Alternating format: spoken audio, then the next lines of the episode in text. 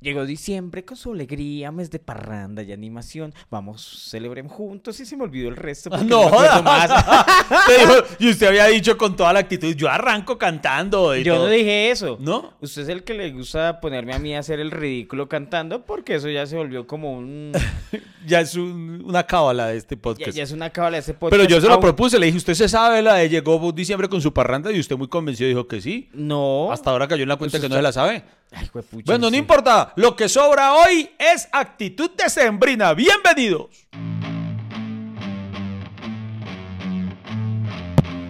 Bienvenidos al podcast que ha sobrevivido a pesar de sus realizadores. Iván Marín y Freddy Beltrán hablan de todo sin tener idea de nada y lo hacen hasta que se acabe el café.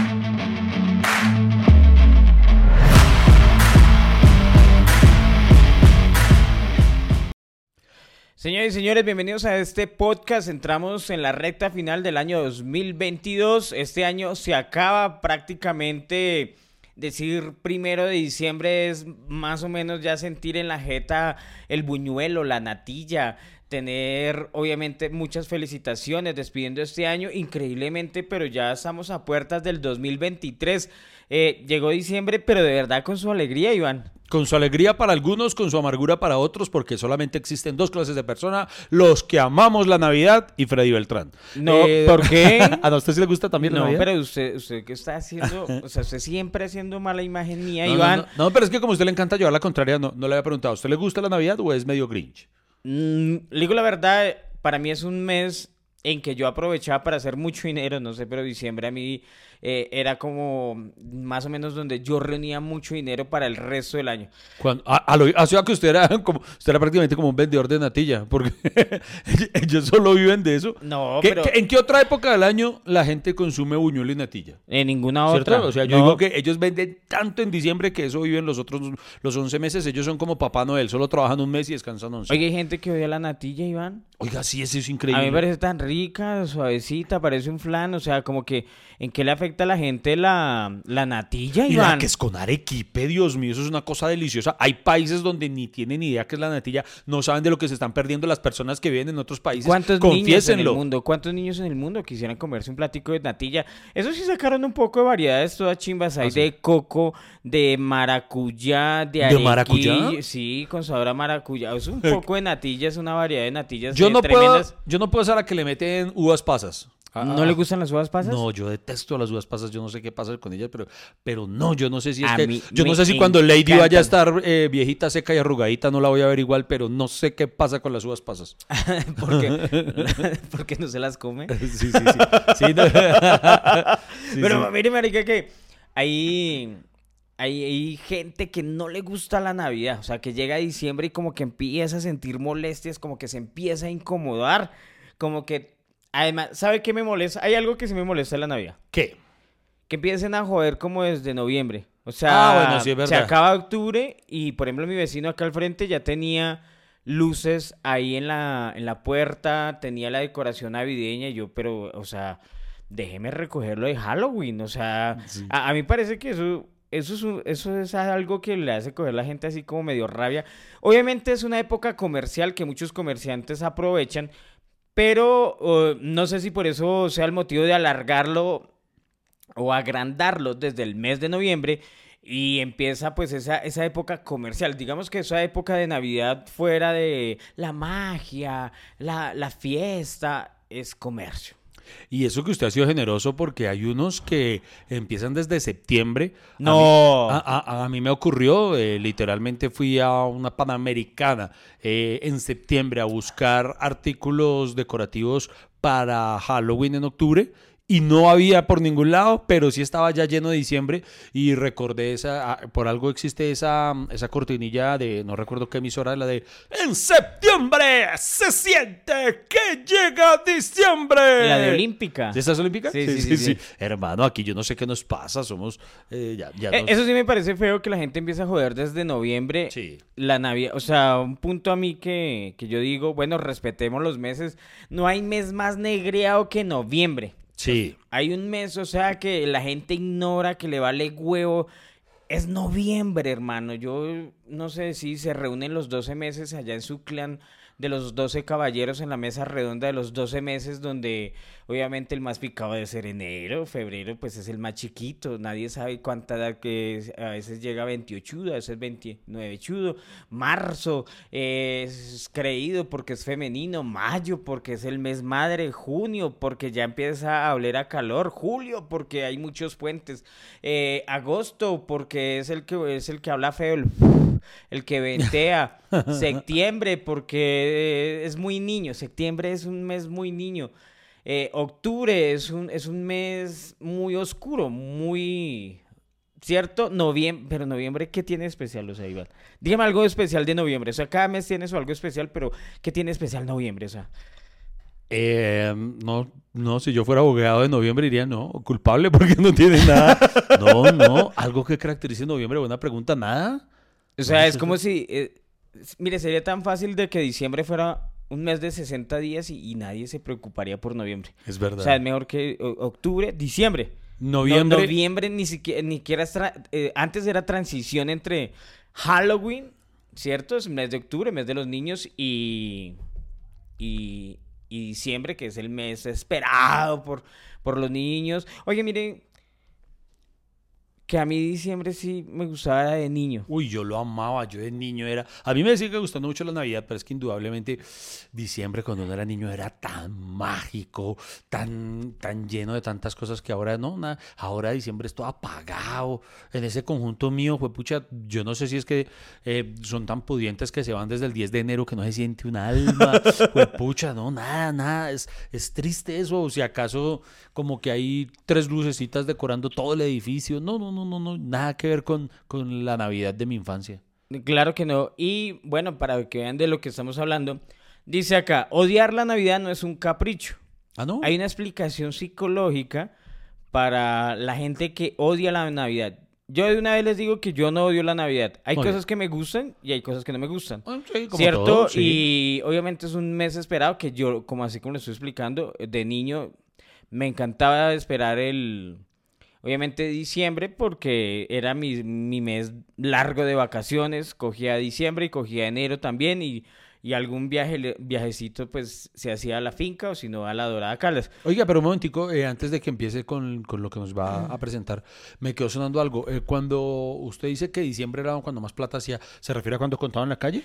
Sí, claro. ¿Y, y por, qué, por qué era tan, tan bueno ese mes? Bueno, lo resulta que como yo cuando estaba en la universidad, yo ya les he contado acá que yo fui artista itinerante, fui artista en la calle y diciembre pues es un mes que se hace, que uno lo espera de trabajador de calle porque hay mucha gente eh, que arma planes, por ejemplo, de ver luces. Ah, Entonces, ok. acá, acá en diciembre hay un, hay muchos parques donde ya es, mejor dicho, se volvió, ¿cómo decirlo?, tradición ir a ver luces. Sí. Pero a mí me parecía chistoso porque es que ver luces es un plan que se acaba ya. o sea, ¿Cierto? Es un plan muy esperado, pero es tan cool. Sí, o sea, uno, pues ahí está el momento de la sorpresa, pero, pero como que la gente quiere alargar ese plan y sacarle jugo y le dan la vuelta al árbol y es el mismo árbol. Y tomar fotos desde todos los ángulos. Y unas fotos que quedan culísimas porque, claro, es de noche y la luz atrás más el- la luz al Sí, frente. es verdad. Y además usted le pone flash y después no se ve el arbolito, pero Sí, si usted sí. se le quita flash se ven solo las luces y no se ve usted. Hay que llevar todo un equipo de producción para poder tomarse buenas Entonces, fotos con los eh, eh, alumbrados. eh, entonces, es- mucha gente, por ejemplo, eh, se masifica la- el turismo navideño. Ah, entonces, entonces yo, como era itinerante en la calle, aprovechaba ese suceso y desde, mejor dicho, el último fin de noviembre empezaba como... Además se volvió tradición la inauguración de las luces en Colombia, ¿no? En Bogotá pues era muy esperado, entonces estaba Como que cuando la encienden, ¿cierto? Sí, el. Parque Nacional, el Parque, el Parque El Virrey, el Parque El Tunal, el Simón Bolívar y bueno, y no creo, creo, ah, y había un barrio, uf, hace años yo trabajaba en un barrio que era Carabelas, ¿se lo conoció? Carabelas. Ese es el que tenía la tradición de que casi siempre se ganaba el concurso a la cuadra más alumbrada y eso. Ahorita que usted está hablando de Olímpica Estéreo, creo que una emisora tenía un concurso en Colombia de que muchos barrios concursaban por la mejor decoración navideña. Y casi siempre el que se lo ganaba era ese barrio Ah, Carabelas. Que, que había incluso buses turísticos que llevaban a la gente a recorrer el barrio y el premio para el barrio era que le llevaban como una orquesta musical a, darles una fiesta, llevaban, no sé, a los 50 a Joselito, a, taxi orquesta o qué sé yo, y llevaban gente. Entonces era demasiada gente la que iba a ese barrio Carabelas. Y le voy a decir algo, depende del parque, iba clase de gente platuita. A mí me gustaban los parques del norte, ¿para qué le voy a decir que no? el único parque donde nunca, un, solo una vez, un diciembre trabajé, que fue la única vez que nos dejaron meter ahí, fue el Parque La 93. Dios mío, qué parque para dar dinero ese. ¿Sí? A usted- yo me imagino que a usted más porque lo veían y creían que era un duende navideño y y no, pues uno hacía, pues uno- los que conocen, los, los cuenteros de parque, entonces uno hacía su ruedo, pasaba la, eh, la mochila. Y además porque diciembre es un mes que genera en la persona, mm, genera, mm, ¿cómo, cómo decirlo? Eh, sentimientos buenos. Eh, ser bueno, generaba, pero- generaba ser generosos, iba a decir eso. No, pero, sí, suena- sí. es- no, ¿sí? no, pero ¿Es sí, diferente? no, Gene- genera, generosidad. genera generosidad, sí, está muy bien dicho, porque además la gente como que no sé si inconscientemente quiere competir con los personajes de las películas navideñas, que siempre son eh, candor y todo generoso y todo eso, entonces tal vez Pues, pues, sí, pues marica, imagínese que ese mes, Dios mío, la gente era muy generosa, entonces nos daba buen dinero. Y yo trabajaba y hacía mejor. A veces, inclusive había noches que empezaba en un parque, me iba para el otro, después para el otro. O para evitar ese desgaste, entonces un día iba a un parque, al otro día iba a otro parque o otro parque y en el mismo parque yo hacía muchas veces, pasaba muchas veces la mochila, con, hacía hasta cuatro ruedos. Cuatro ruedos son cuatro turnos en la calle. Íbamos con unos tres compañeros, entonces, o a veces había tanta gente que cada compañero iniciaba su ruedo y para no perder tiempo, mejor dicho, eh, cada uno iba a armar su ruedito y pasaba su mochila y ustedes llegaban y pues, pucha, con tanta gente que había, pues eh, era una oportunidad, haga de cuenta, haga de cuenta, no sé, como, eh, como cuando un tiburón pasa por, por esas subiendas de peces, usted ha visto que hay muchos peces y, Sí. y el, y el- y el tiburón se vuelve loco y pues, pucha, ¿qué vamos a hacer con tanta gente? Entonces, así nos pasaba a nosotros los, los que trabajamos en la calle y entonces los diciembres era un mes para hacer y eh, pues buen dinero, pues obviamente para las compras de nosotros y obviamente para vivir el resto del semestre de la, de la, de la, del, del arte. Oiga, pues entonces deberíamos volver a eso, ¿no? Vamos al Parque de las 93, que ahora yo creo que sí lo aceptan y hagámonos un billetico. ¿Usted sería capaz, Iván, de, de pararse en un ruedo? Yo con- junto a usted, sí. Junto, lo confieso, yo de pronto solito me, me, me achico palo, pero si voy, si voy con usted, me le mido a hacerlo. De verdad, Sí, sí, sí, bueno, acepto. Puede ser algo Lo voy a interesante llevar, ejercicio. buen Ah, dale, ejercicio. dale, vean. Es que cuando, digamos que en la época de- en la que yo estuve, los artistas fuertes eran los de los de espacios abiertos, los de calle. Porque, digamos, para nosotros el teatro era otra cosa muy distinta. El teatro, para los cuenteros, para los comediantes, en mi forma de ver, no eran bien aceptados. Era mm, siempre, no sé si hasta el día de hoy eso ha sido así, pero siempre lo han considerado como un arte menor. Eh, y, y de considerarlo arte para ellos, estoy diciendo muchísimo. No sé, lo consideraban, sí, como el, ay, como el cuentero. Entonces, digamos que para nosotros llegar a un teatro, eh, a formar un show de stand-up comedy, digamos que el único que, que yo vi que lo hizo y, es, y era un man súper intocable en mi época era Andrés López. Pero entonces en época los que trabajamos ahí en calle, pues para nosotros era el paraíso hacerlo ahí porque éramos eh, muy libres. Entonces a mí me encantaba los diciembres por eso, hacía mucho dinero. Eh, es más, ahí la, la amistad con Ricardo Quevedo y con Tato Devia era porque nosotros trabajamos en el Parque Nacional. Sí. Entonces, por ejemplo, todo el año yo trabajaba en el Parque Lourdes y los diciembres nos íbamos para el Parque Nacional, que era un parque muy bueno porque tiene, tiene diferentes espacios y, inclusive nos turnábamos, aquí abríamos un ruedo, después abríamos otro allá en el centro, entonces nos turnábamos para pasar muchas veces y que nos fuera a todos bien. Y para mí el, el, el poder del artista era quien convocaba mucho, no el que llenara teatros. Para mí. Sí, sí, sí, sí. No, y eh, eh, es, es completamente cierto lo que usted dice, porque, por ejemplo, ahí debo hacer un mea culpa.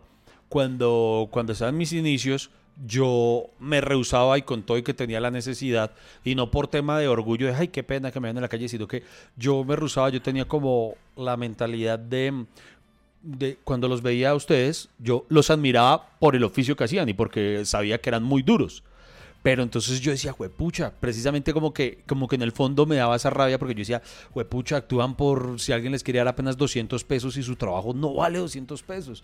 Entonces yo como que me rehusaba, yo los sentía, yo decía, era como, yo los veía, era como personas que no sabían valorarse a sí mismos todo lo buenos que eran. Entonces yo me rehusaba por eso porque yo decía, pucha, yo, yo, yo, tengo que ser alguien por el que una persona pague una entrada. Entonces muchas veces, y vea, por un orgullo pendejo, por ejemplo, yo empecé en teatros muy chiquiticos y yo una vez lo conté acá, que muchas veces yo hasta perdía plata, porque pues obviamente quién iba a comprarme entradas a un teatro si no me conocía ni me tocaba, y muchas veces no alcanzaba ni siquiera a recuperar lo del alquiler del teatro. Eh, y esos fueron mis inicios en lugar de hacer lo que ustedes hacían, que ustedes sí hacían plata por, por, por, por no, ¿cómo decirlo yo? Mejor dicho, hicieron un proceso distinto que, que, se les nota precisamente en lo, en lo duros que son ustedes. Creo que una de las cosas que permitía era, primero, em, ser autosuficiente, ¿cierto? Y lo otro, generar ritmo eh, artístico. O sea, una cosa es presentarse una vez en un teatro y otra cosa es presentarse todos los putas días. Y es que, y además ustedes tienen una gran ventaja, por ejemplo, versus, versus quienes empezamos en otro tipo de escenarios, digamos, yo sí actué en, escenarios públicos, pero no eh, con la obligatoriedad que tenían ustedes primero de armar el ruedo y segundo de mantener la atención, porque por ejemplo, yo me presentaba en auditorios universitarios, en espacios como lo conté la otra vez, en la Perola de la, de, la Nacional, que ya son espacios a los que si bien son públicos eh, y populares, va la gente ya porque sabe, voy allá a ver esto. No es como ustedes que ustedes se paraban en un parque donde solamente hay novios sacándose las espinillas mutuamente y ustedes hacían que se fijaran.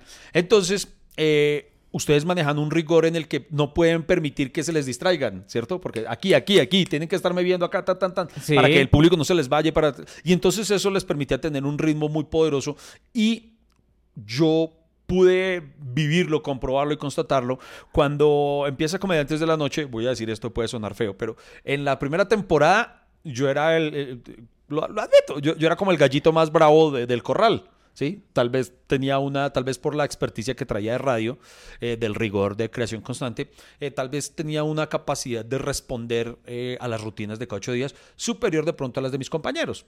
Entonces, digamos que yo brillaba fácil, entre comillas, en medio del grupo de comediantes de la noche. No, sí, la verdad, me, iba, bien. Como brilla ahorita.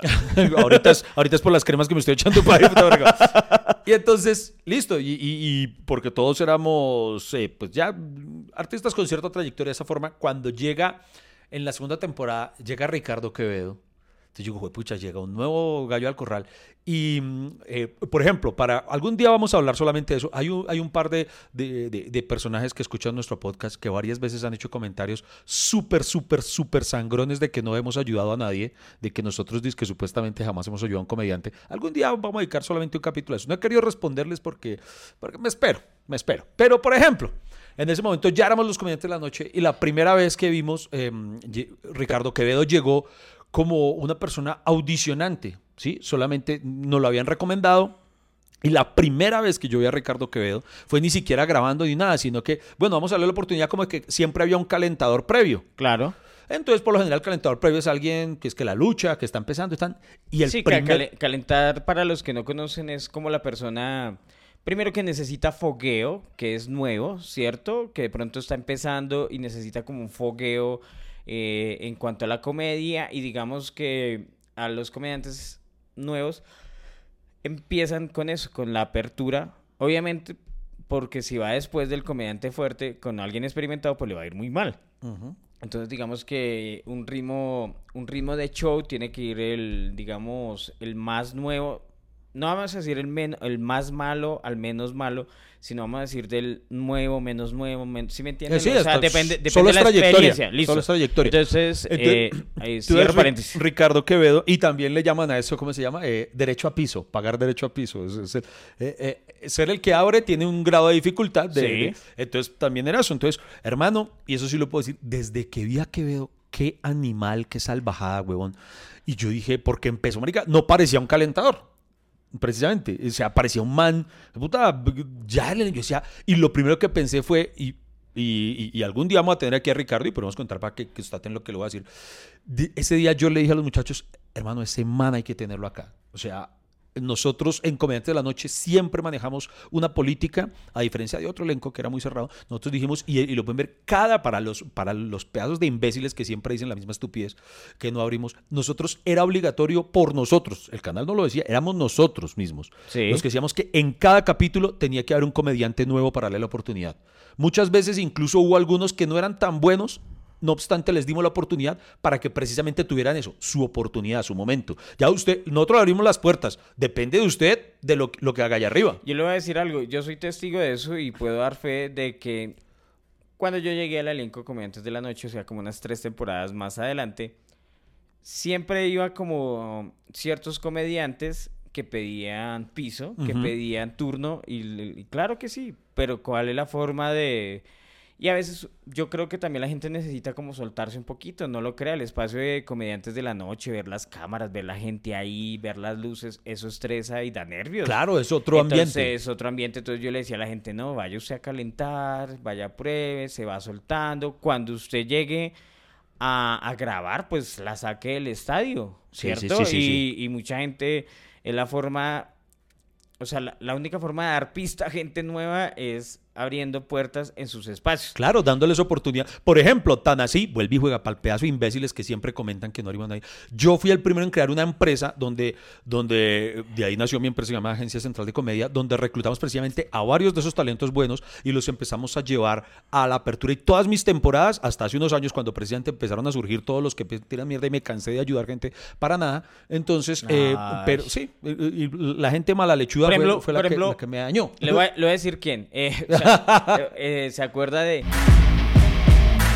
¿Cierto que Freddy ha mejorado el audio? Ah, por eso vale la pena seguir aquí conectados con Hasta que se acabe el café. Eh, obviamente. Entonces, a decir verdad, después, en es, cuando tenía esa empresa que usted empezó, y empecé a crear una eh, temporadas. A mí me iba bien con mi show, no tenía la necesidad de hacerlo, y aún así me inventé unas temporadas. Por ejemplo, en su momento hicimos algo que se llamó La Santa Comedia, que era yo junto a otros tres. Eh, uno de ellos soy integrante de Monólogos Sin Propina, para quienes dicen que no le ha ayudado a nadie, pedazo de imbéciles. De verdad, me, me, emputa mucho el comentario. no, a, mí sí me emputan los, que se comen unos Pero que pecan, por ignorancia, no por. Bueno, está, bien, tienes razón, tienes razón. Tal vez porque, bueno, su, su, pecado es creerse toda la mierda que han escuchado por ahí y sin, sin saber nada de la historia. Pero bueno, tienes razón, algún día les voy a... Pero entonces, em, bueno, tal vez por eso contamos esto aquí. Tiene, le doy toda la razón, Freddy Beltrán. ¿Ofrezco excusas? Sí, tal vez es que ignoran lo que ha ocurrido. Entonces, por ejemplo, cuando empieza eh, a llegar, le damos la oportunidad a muchos que decíamos, decíamos, pucha, es que no es bueno. Había uno que iba y audicionaba y decíamos, no está listo. Pero le admiro que iba y volvía, audicionaba otra vez, y no está listo. Hasta que ya un momento en que uno decía, marica, démosle la oportunidad al chino. Eh, si se estrella, eh, pues pues ahí sí ya no podemos hacer nada. y, no, hubo muchos. no es por talento, sino por insistencia. Sí, exacto. Y, y, aún así, nunca hubo alguno al que le cerramos la puerta. O sea, nadie de esa época puede decir que no le abrimos la puerta. Y, y hubo muchos que pasaron en efecto sin pena ni gloria. Pero vuelve a la historia. Llega Ricardo Quevedo. Cuando entra al elenco. Hijo de Porque, y, eso sí, yo quería. Yo decía, yo, yo he tenido, yo aplico una política en respecto a todos los grupos de los que he pertenecido.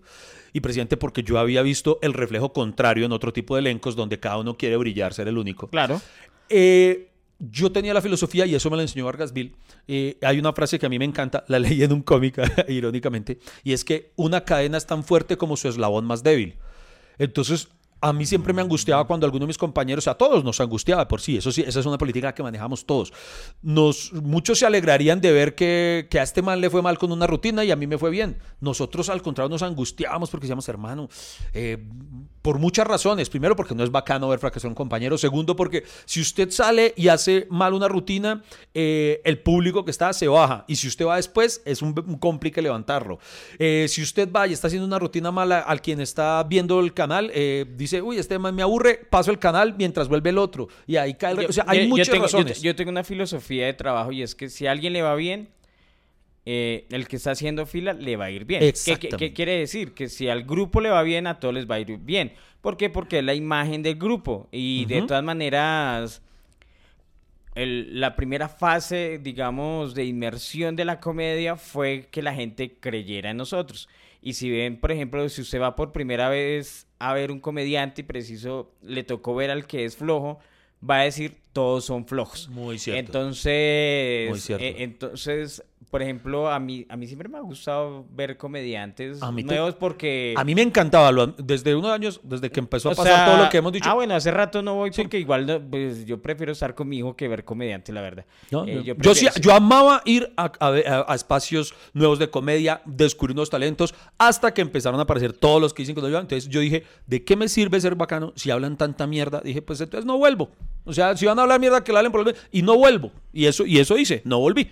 Entonces, y ahí sí, hace años que no, que lo admito. Yo no- la verdad prefiero no. ver, tengo Netflix, tengo HBO, Sí, ahora sí, ya. que ir a ver. Pero venga, pero venga, pero que ¿Qué? deja- digamos la historia. Entonces llega Ricardo Quevedo, huevón, y entonces Ricardo trae un ritmo precisamente de eso de la calle, en la que tal vez por esa experticia que tenían ustedes de pucha, tenemos que tener aquí a la gente. Claro. Mano, era una metralleta la puta.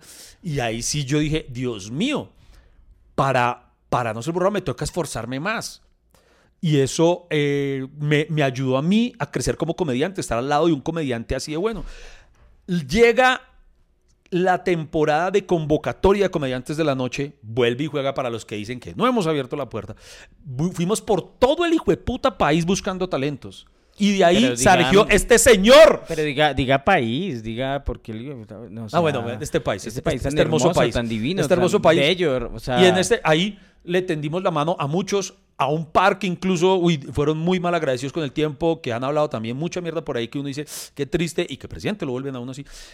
Y esa convocatoria fue la que abrió la puerta a que llegara el señor Freddy Beltrán. Eh, oye, de quien debo decir una cosa, y, y permítame, eh, eh, si quiere, póngase una carita de emoji si se apena con lo que voy a decir, pero así como, como describí que la primera vez que vi a Ricardo Quevedo me dejó fascinado, cómo, porque a Ricardo lo vi en el, el escenario comediante de la noche lleno, ¿sí? Eh, lo único es que no se estaba grabando en ese momento. Él era el telonero previo a toda la grabación. Entonces, cuando, mientras él actúa, lo que hacen es los camarógrafos, el director y todo aprovechar para medir los tiros de cámara y todas las cosas. Eso. Pero entonces no está grabando. Entonces, la primera vez que lo vi fue brillando así, con un público igual lleno. La primera vez que veo ya de manera consciente a Freddy Beltrán, porque habíamos tenido una previa en la que solo nos conocimos y todo, pero no le puse cuidado a su show. Esta, la primera vez fue en esa convocatoria y fue en circunstancias que son muy rudas para la comedia, porque era solo en una habitación con, con éramos pocos, éramos a lo sumo 10 personas. Hacer reír en esas condiciones y más comediantes es putamente difícil. En ese mismo episodio habían pasado ya varios que eran de por sí eh, curtiditos también en la calle y habían fracasado. Entra Freddy Beltrán con su pinta aborigen, eh, con, su, con su mochilita terciada, que venido a menos.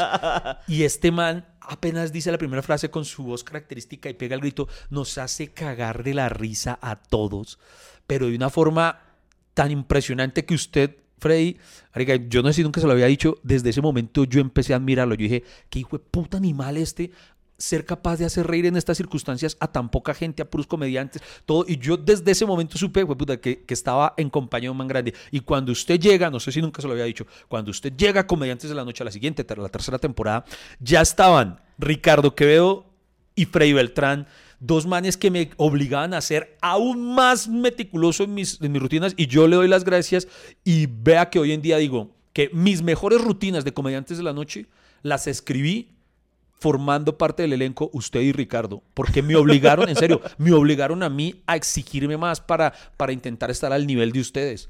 Entonces, vea que eso lo agradezco y yo creo que esa experticia que ustedes tenían se las dio a la calle y me obligaron a mí a ser un mejor comediante y hoy tal vez mucho de lo que soy como comediante es gracias a ustedes dos. Entonces, me alegra mucho, Iván, de escuchar eso. No me lo había dicho nunca. eh, aprovecho los micrófonos para decírmelo. Oiga, a pesar de Y- toda la mierda que hemos hablado, hay muchas cosas que no nos sí, hemos dicho claro. nunca, no, bien, bien, muy bonito, Iván. De todas maneras, eh, si usted quiere eh, aprender más y hacerlo mucho mejor, puede meterse a mi curso. Inscripciones abiertas. Inscripciones abiertas.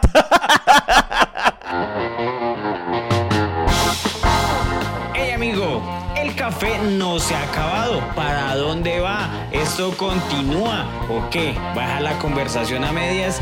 Ya regresamos con Hasta que se acabe el café.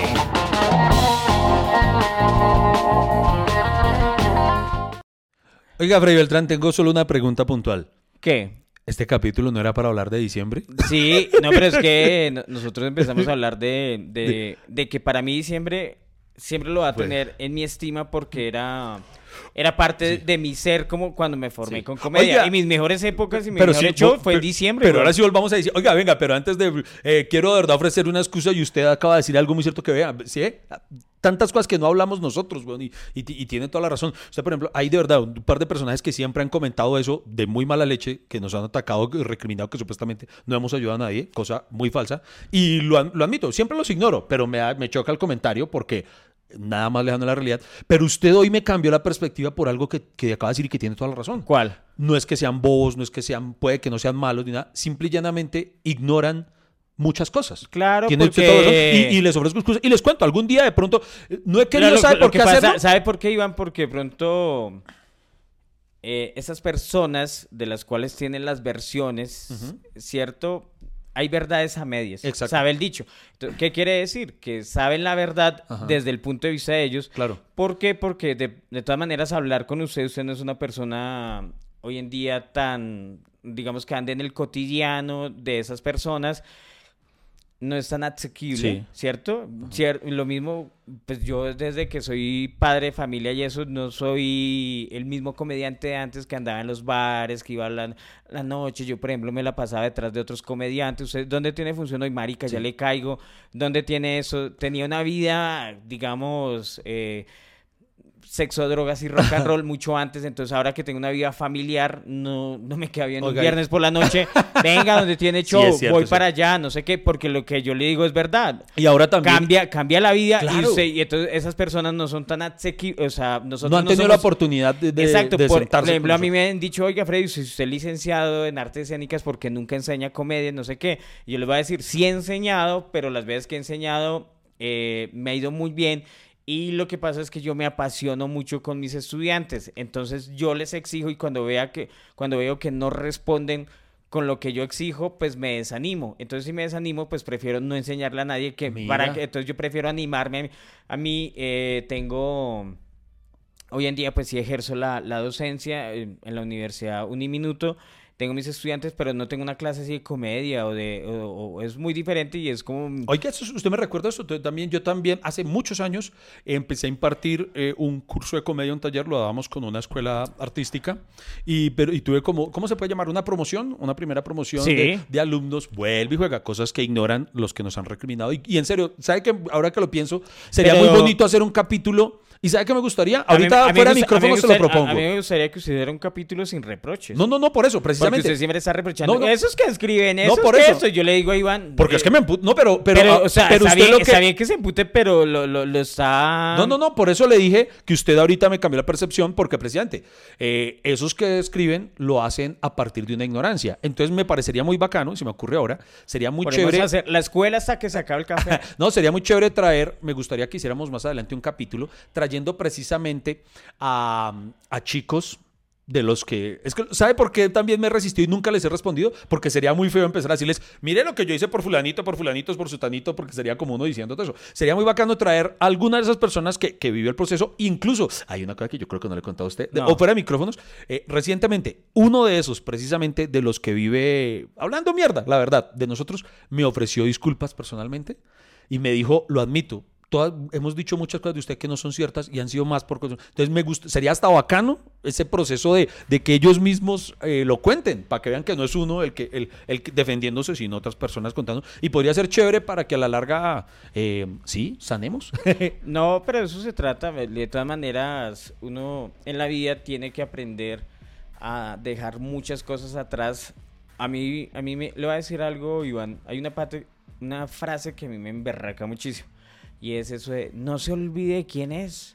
No se olvide de sus raíces. Y se les olvida que la vida es constante, va hacia adelante, avanza. O sea que el mismo que soy yo ahorita no va a ser el mismo que va a ser yo en dos horas. Entonces, la vida siempre tiene que cambiar. Uno nunca es el mismo. Lo que uno no se le debe, lo que uno, es más, es mejor ser distinto. ¿Qué tal yo antes era un arrogante y por entonces no se le olvide quién era, no se le olvide que usted era arrogante. No, al contrario, uno tiene que cambiar y uno tiene que hacer giros a su vida buenos. Por ejemplo, lo que yo les decía, mis primeros años de comediante, yo tengo una, digamos, un bagaje de vaya usted más de 20 años, así no me lo crean, más de 20 años, y además porque yo empecé a, eh, el toro más fuerte que eran las calles, un man desconocido, mis, mis, primeras veces fue yo solito, y, y me forjé como en ese camino que aprendí, pero en ese camino, como yo les decía, abriendo puertas, pues a uno le toca estar detrás de otros comediantes, detrás de otros espacios, darse a conocer, escúcheme, conociendo público, conociendo, eh, o sea, digamos que es todo un proceso y que yo ahorita no lo haría porque yo ya tengo como una vida familiar y yo no me puedo un viernes por la noche acá, yo prefiero un viernes por la noche estar viendo acá televisión con mi hijo que está ayer detrás de un bar. A, mí, me pasa, a mí me pasaba. ¿cómo, ¿cómo, van a decir que sea el mismo? o sea, usted quiere que sea el mismo marihuanero de antes. A mí me pasaba, obviamente, antes, eh, hay, hay, varios, vuelve y juegas feo decirlo, pero varios de los que hoy en día trabajan en medios de comunicación, yo los conocí cuando eran apenas pelados que nos admiraban en Comediantes de la Noche y que me escribían por interno. En esa época, pues obviamente, digamos, tenía menos seguidores que ahora, entonces me era más fácil responder y muchos de ellos eh, nos sentábamos a tomar un café. Me decían, hermano, a mí me gustaría hacer lo que usted hace. Y yo, claro, bacán, esto es muy fácil en el sentido de, de apasionarse y si usted tiene sus metas claras. Y con varios yo me sentía, y hoy en día me alegra mucho ver que varios de ellos trabajan en medios de, de comunicación, pero lo admito, tal vez hoy como lo ha escrito Frey, no es tan fácil porque incluso eh, Lady en algún momento me recriminó que yo le dedicaba mucho tiempo a los nuevos, tiempo que necesitaban mis hijos, tiempo que necesitaba mi esposa, eh, tiempo que necesitaban todo eso. Entonces sí, sí, en efecto tal vez hoy no es, no es tan fácil, pero no porque uno haya cambiado realmente. Oiga, Iván, ¿usted recuerda la primera vez que presentó algo ante un público? Sea un cuento, sea un chiste, sea una rutina de comedia. Recuerdo la primera obra de teatro en la que participé. Pero, yo pero una obra de teatro es distinto a, ah, bueno, por un cuento. O sea, ya hacer un monólogo, un unísono, se puede decir. Bueno. Ok, un... Le voy a decir la primera vez que yo, mientras usted está recordando, la primera vez que yo me presenté, la primera vez que yo vi un artista, eso fue mucho tiempo después, em, el primer artista que yo vi así hablando, haciendo comedia, cuentería, fue Roberto Niel, un argentino que yo me acuerdo porque yo porque yo ese man la primera vez yo no conocí a un artista nunca digamos que en lo, lo que estudié el bachillerato allá no hay como una promoción artística de cuenteros comediantes eso es muy actual en esa época, nada, lo que uno veía en televisión y todo, yo no conocía ni siquiera un cuentero, entonces yo llegué al Parque Simón Bolívar y había un montón de gente ahí tan, y yo, vea pues, ¿será que hay un, muerto o qué? Y porque eso, es lo que uno de reunida, entonces uno está muerto, entonces yo me acerqué, ya estaba Roberto Niel y, me encantó lo que él hacía, yo, me, yo lo esperé, me quedé toda la tarde escuchándolo, estaba como medio triste ese día, entonces me quedé escuchándolo y me hizo reír muchísimo ese man, la pasé muy bien y y le dije, oiga, Roberto, muy bacano lo que usted hace, loco, no sé qué, vení cuando quiera. Entonces yo volví a los ocho días, loco, vení cuando quiera. Entonces yo le dije, Roberto, yo soy muy tímido, o sea, ¿qué puedo ir a, hacer un tallercito? No sé, si usted enseña, no sé qué. Y él me dijo, loco, mira, yo, yo tengo una vaina que se llama Escuela para la Vida, pero ahorita la tengo cerrada, entonces te invito a un taller. Entonces me llevó a la Universidad Pedagógica Nacional y ahí fue cuando conocí a Juan Carlos Grisales.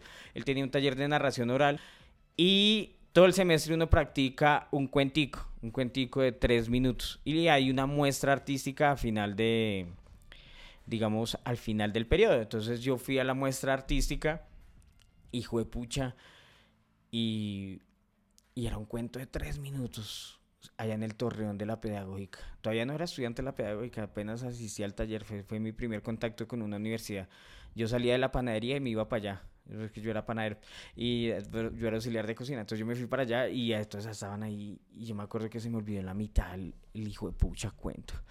Y ese momento que usted siente las miradas de todos, empieza a sentir cómo le baja el sudor de la frente, esa gota así sudando, ese calor interno que tenía.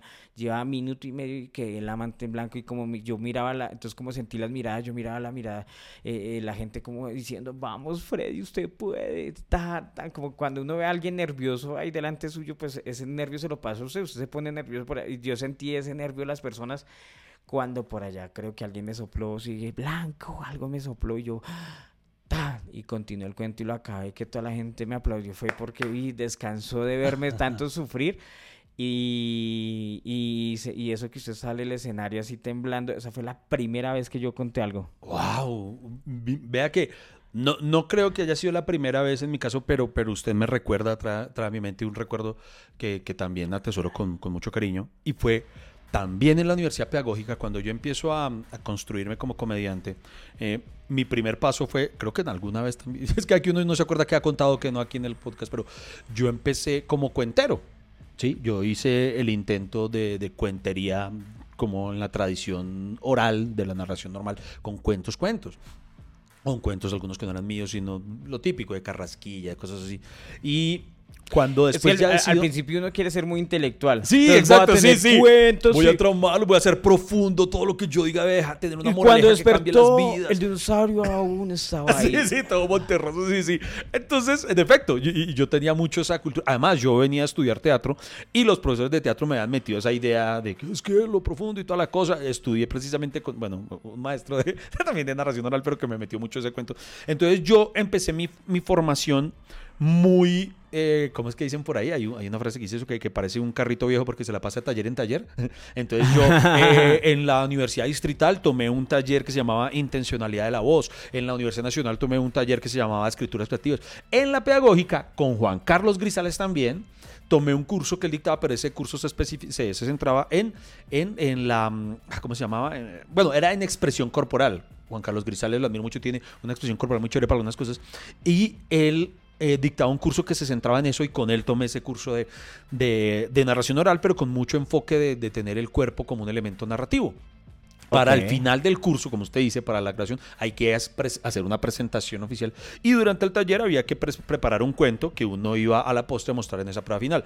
Para esa escribí un cuento. Y marica, vea qué recuerdo. Yo tenía todo eso guardado, sepultado en mi mente. Eh, escribí un cuento que se llama Amor Matemático. Y es un, es un cuento, cuento, pero tiene mucho humor.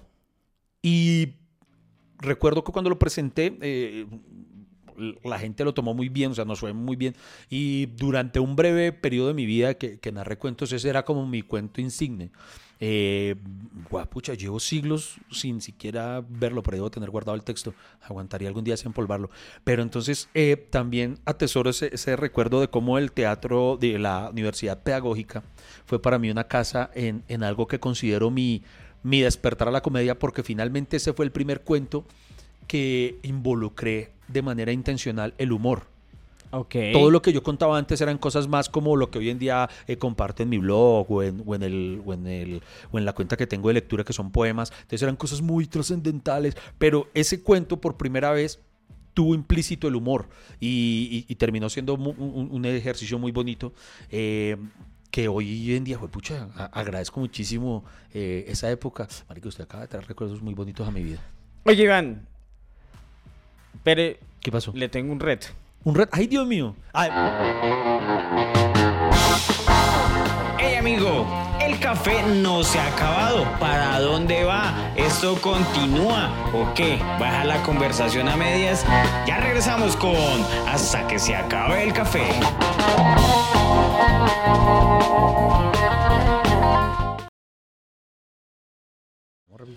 A ver, a ver, ¿cuál es el reto? ¿Cuál Bueno, Iván, ¿Otro reto, además de, de- de ir al parque a, a- a contar? Sí, A- a- no, es que precisamente es eso. Por ejemplo, le, le voy a decir algo. Digamos que usted es la primera vez que, digamos, usted conoció esto por alguien así como Roberto Niel. Sí. Alguien en calle, ¿cierto?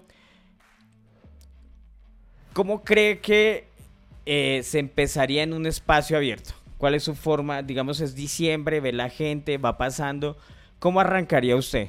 Lo que pasa es que vamos a admitir y hay una... No, ¿Qué? no lo analice. no, no, no. no. Arranque. ¿Cómo, no. cómo reuniría a la gente? Yo, pues, lo que pasa es que, pues no sé, yo lo haría como, No, como, lo vi. ¿Cómo? Empezaban a gritar en esa época, empezaban a gritarse para y gritaban ¡Cuento!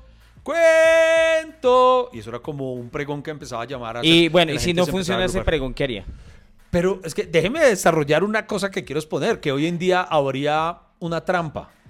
Porque es que en ese entonces eh, que hacerlo llamar a la, a la gente. Hoy en día admitámoslo, weón. A usted y a mí nos reconocen, no nos costaría que nos paren bolas. Que ya, digamos, con que usted y yo nos paremos a la mitad, mucha gente va a empezar a aglomerarse y entonces, digamos, ya estamos en unas circunstancias que, que- que son tramposas porque, porque estamos en una situación de ventaja un poquito. ¿Cierto que Freddy ha mejorado el audio? Ah, por eso vale la pena seguir aquí conectados con Hasta que se acabe el café. Que Pero, no, pero Iván. sí, sí nos reconocen. Us- Usted cree, eh, sea sincero, ponga esa mano en el corazón. ¿Usted cree que hoy en día, y eso que usted ya era un monstruo para congregar gente, ¿usted cree que hoy en día no le sería aún más fácil que le paren bolas porque usted es Freddy Beltrán? Bueno, sí, tienes razón. Ah, bueno, es que ya hay- ya hay trampa, ya hay trampa.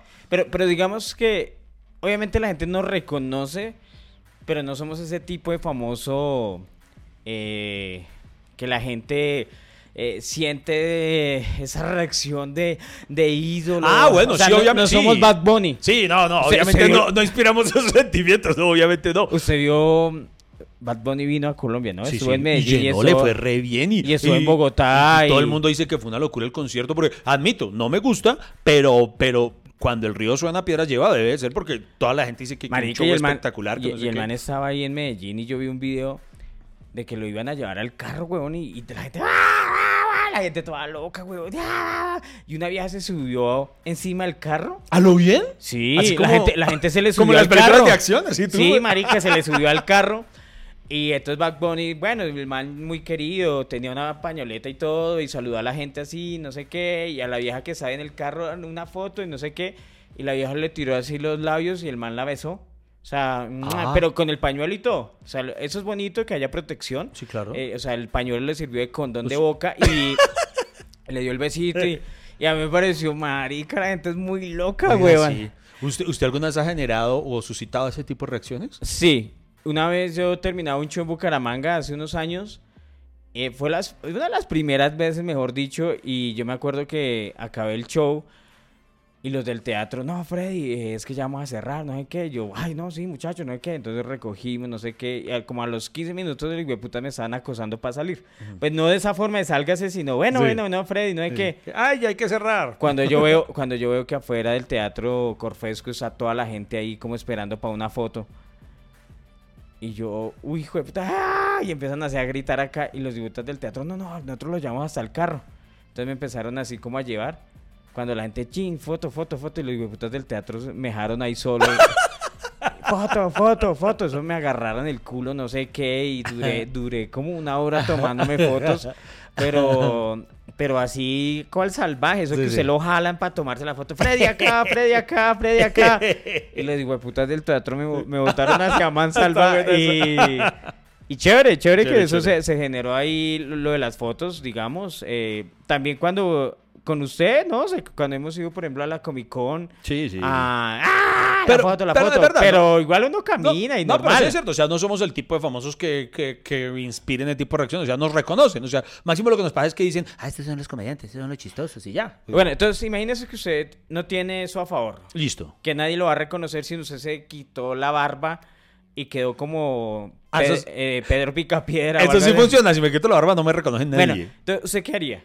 Eh, Ese es uno de los ejercicios que me hizo Roberto Sí, Niel. Loco, pues yo, yo ahí recuerdo, está la gente. Lo que mire. pasa es que por, por memoria recuerdo eso, eh, que empezaban a gritar cuento y, y es que y solían ser, no solía ser uno solo, sino como andaba como en grupito, digamos por lo menos Sí. dos. Entonces digamos que si uno se paraba en una esquina, el otro en la siguiente esquina, el vértice contrario del parque y como que como si se estuvieran llamando en pregones cuento, cuento y se iban cerrando y, no sé, era, como un llamado a que la gente empezara y bastaba con que hubiera, mm, qué sé yo, cinco personas, diez personas ahí sentadas y empezaban a hablarles a ellos y, poco a poco, en- dependiendo de la experticia del que estuviese haciendo la convocatoria, en menos de nada eso se llenaba.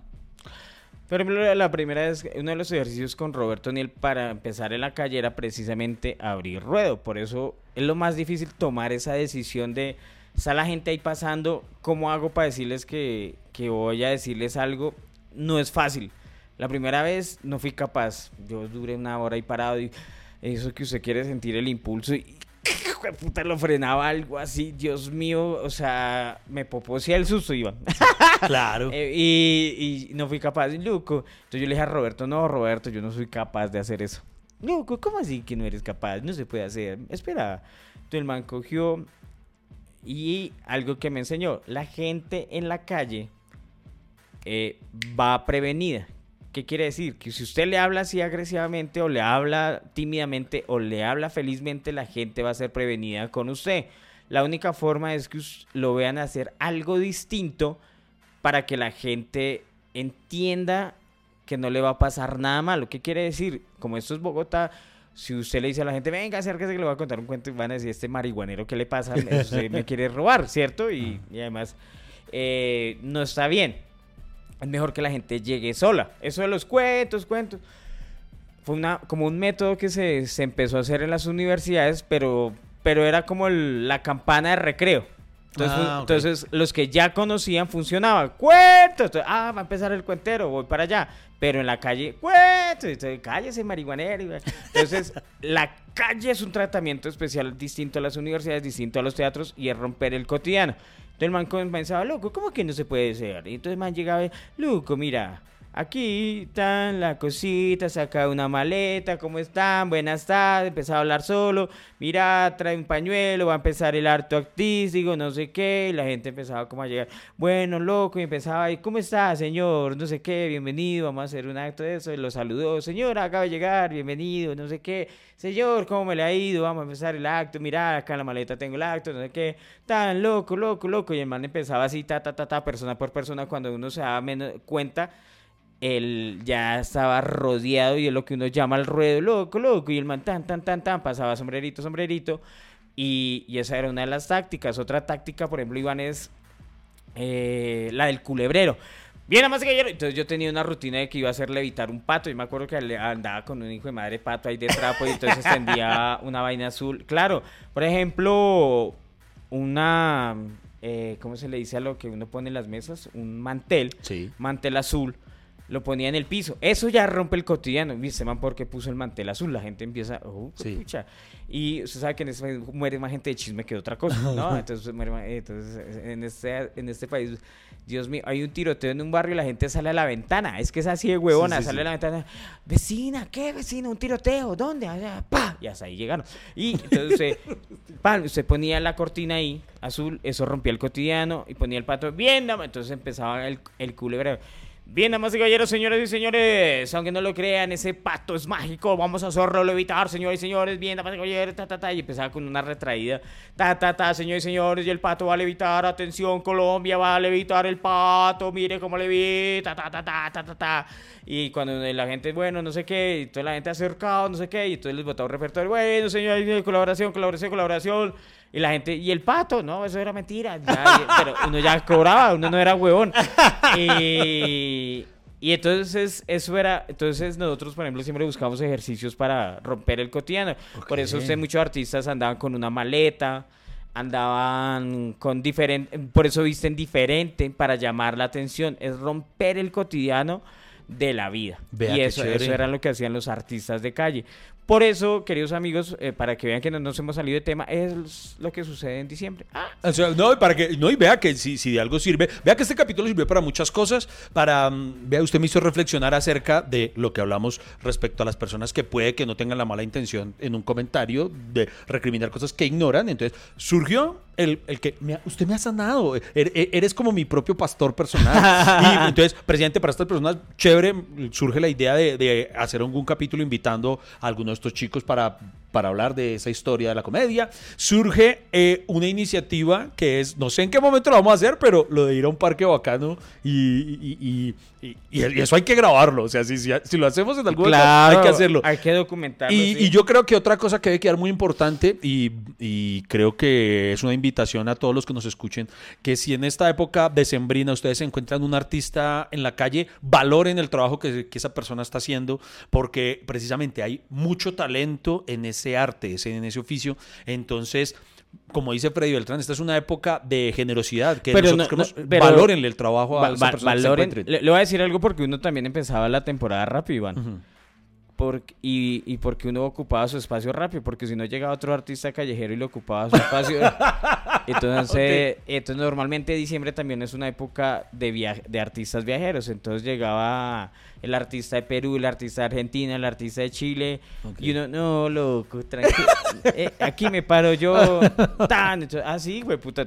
a mí más de una vez me tocó darme en la jeta. Sí, claro. Oh, vea, lo que, sí, lo que quedan son temas. Primero, vea, se nos queda medio tema de diciembre para dialogar. Y me agarré con la policía. Eh, para que Frey nos cuente todo eso. No, mejor dicho, es que se vienen muchas historias. La vez que me reunieron. No, o sea, güey, puta. ¿Qué más de historias? ¿Qué más de historias? Y bacano también empezar un ciclo de invitar a otros comediantes para que compartan todas esas anécdotas que, que, cada quien tiene, eh, porque en este mundo cada uno tiene mil historias por contar, por transmitir, entonces bacano empezar todo eso. Y, chévere de los artistas itinerantes porque uno sabe que diciembre es una época para trabajar. Por ejemplo, para los artistas que viven del teatro es al contrario, para el teatro es muy malo diciembre. es muy cierto. Es un mes, es un mes de vacaciones vayan a ellos. Los, los espero en el Teatro Santa Fe, por favor. Lamento decirles que hasta aquí se acabó el café. No hay más, no espere más. Pero ¿sabe qué lo bueno? Que tenemos una próxima cita. Hay un nuevo cafecito. Nos vemos familia cafetera. Muchas gracias por acompañarnos aquí en Hasta que se acabe el café.